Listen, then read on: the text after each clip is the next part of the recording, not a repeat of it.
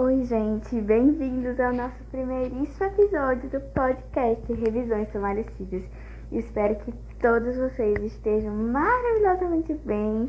E agora vamos conversar porque o papo é sério, tá? Olha pra mim, olha pra mim. O papo é sério. O papo é sério agora. Para os nossos queridíssimos e responsáveis colegas que estão com o queridíssimo livro didático, estamos falando da página 201, tá? Para os informados. Para você, meu coleguinha que está só escutando aí o podcast, fingindo que tá estudando. Você não tá não, viu, meu amor? Pode tá, né? Mas você não tá não, viu? Tô de olho, ó, que eu olho através do celular, tá vendo? É. Mas para você, meu queridíssimo amigo, colega, friend, best friend forever, que está com seu livrinho, né, didático, estamos falando da página 201. Então, bora lá, né? Vamos começar com página 201, não, gente, erro. 202, é porque primeiro episódio, né? Não vou fazer script não. Vai, é, bora lá.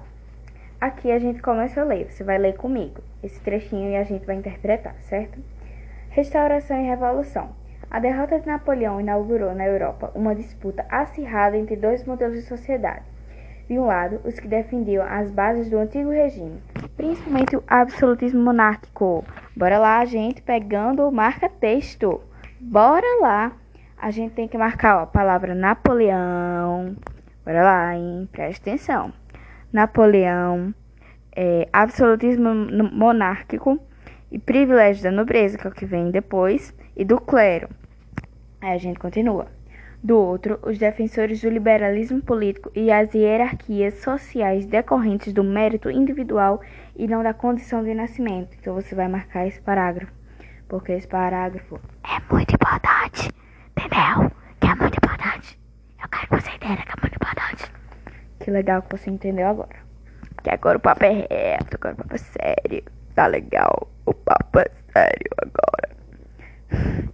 Os defensores do primeiro modelo predominaram desde o Congresso de Viena até 1830, que a gente já vai relacionar já já, tá?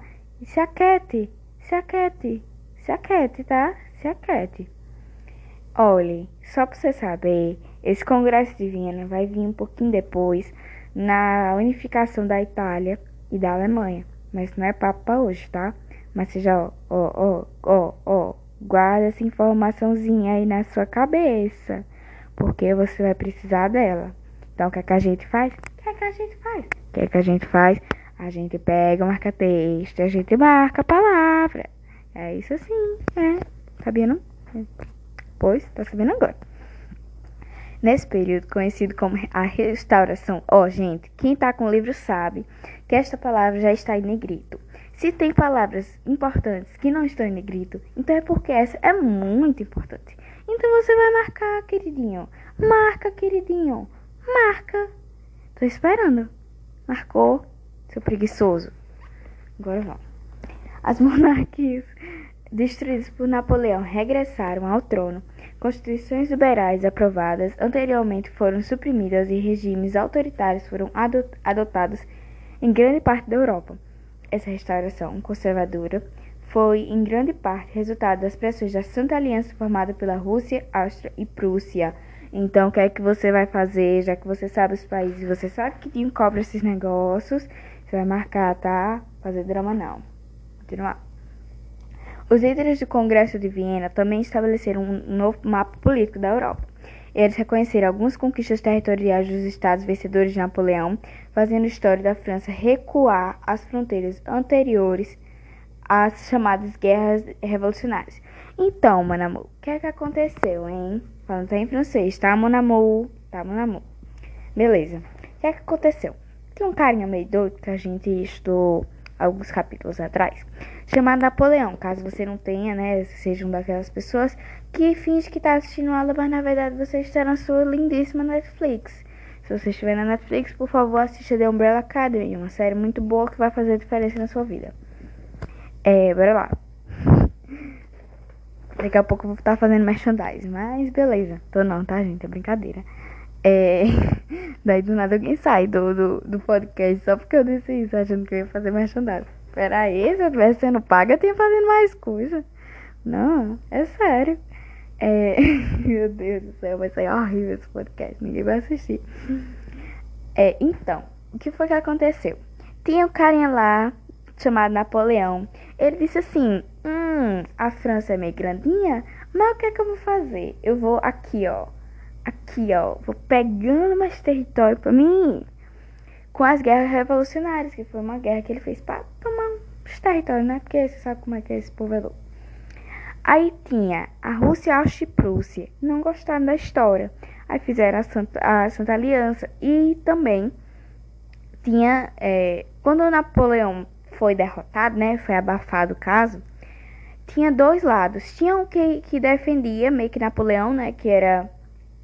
Não defendia Napoleão. Tá meio errado isso que eu disse, mas tinha um que defendia o absolutismo monárquico os privilégios desse povo, meio doido na cabeça. E tinha outro que tinha que defendia o liberalismo. Também era doidinho, porque tem povo doido de todo lado. Enfim, tinha esses dois lados. Aí teve o Congresso de Viena, só lembrando as coisas mais importantes, né? E esse período todo ficou conhecido como restauração. Por quê?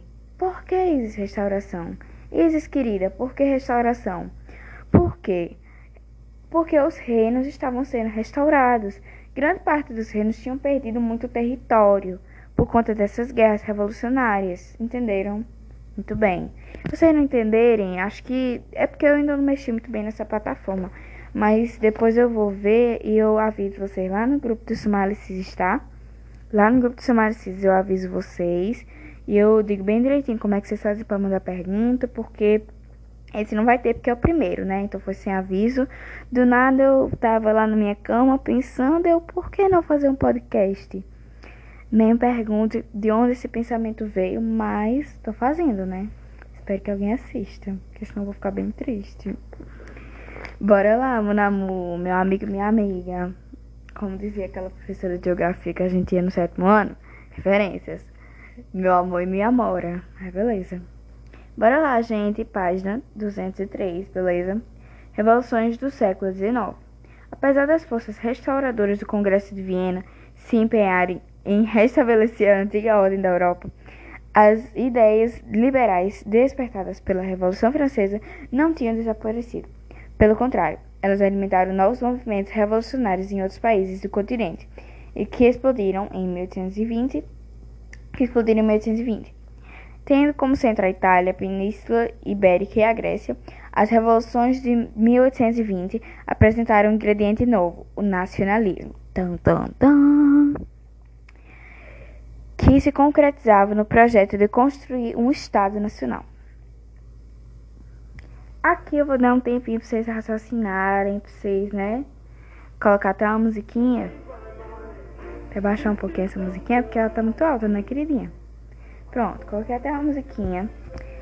Absorve as informações que a gente teve até agora, porque daqui a pouco vai piorar, tá? Então você que não conseguiu muito bem entender, pausa o podcast. Você olha tudo isso de novo, vê as coisas que eu marquei, porque se você não tiver com o livro Olhe. Vai na sua casa. Você olha as coisas que você marcou, que você estudou, se você for empolgado, estiver só ouvindo.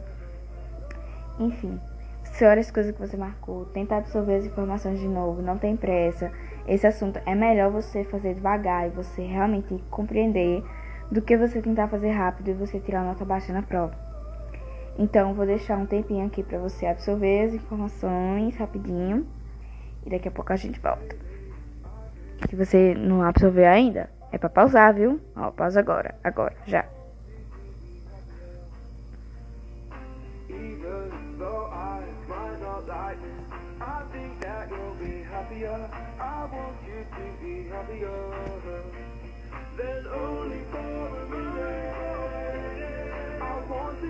by my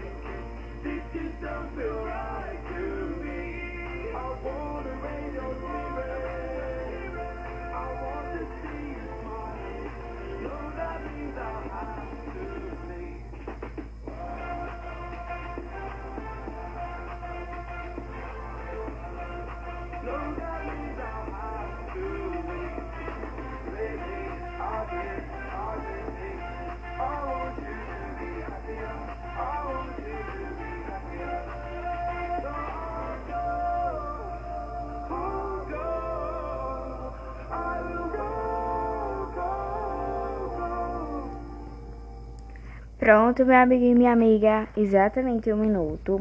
Se você precisar de mais, como eu já disse, pausa o podcast e você vai tentar absorver. Mas vamos continuar.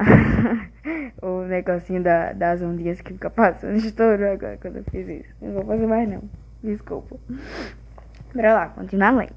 Na Grécia, as ideias liberais nacionalistas inspiraram a luta pela independência do domínio otomano, reconhecida em 1829. Nos reinos da Itália, o movimento se voltou contra a presença da dinastia francesa dos Bor Bourbon, Bourbon, não sei como fala isso, é, contra a dominação austríaca.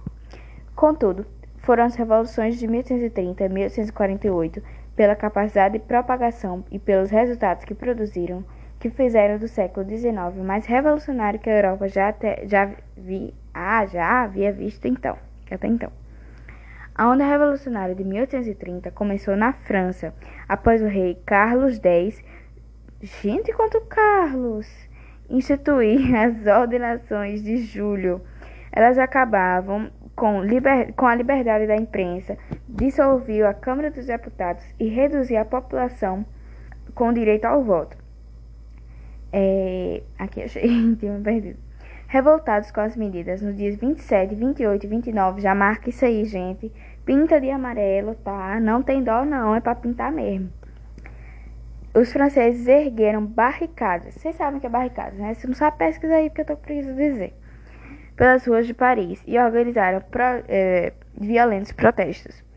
Carlos X abdicou do trono e o movimento atingiu rapidamente outras regiões, como a Bélgica, a Península Itálica, os Estados Germânicos e a Inglaterra.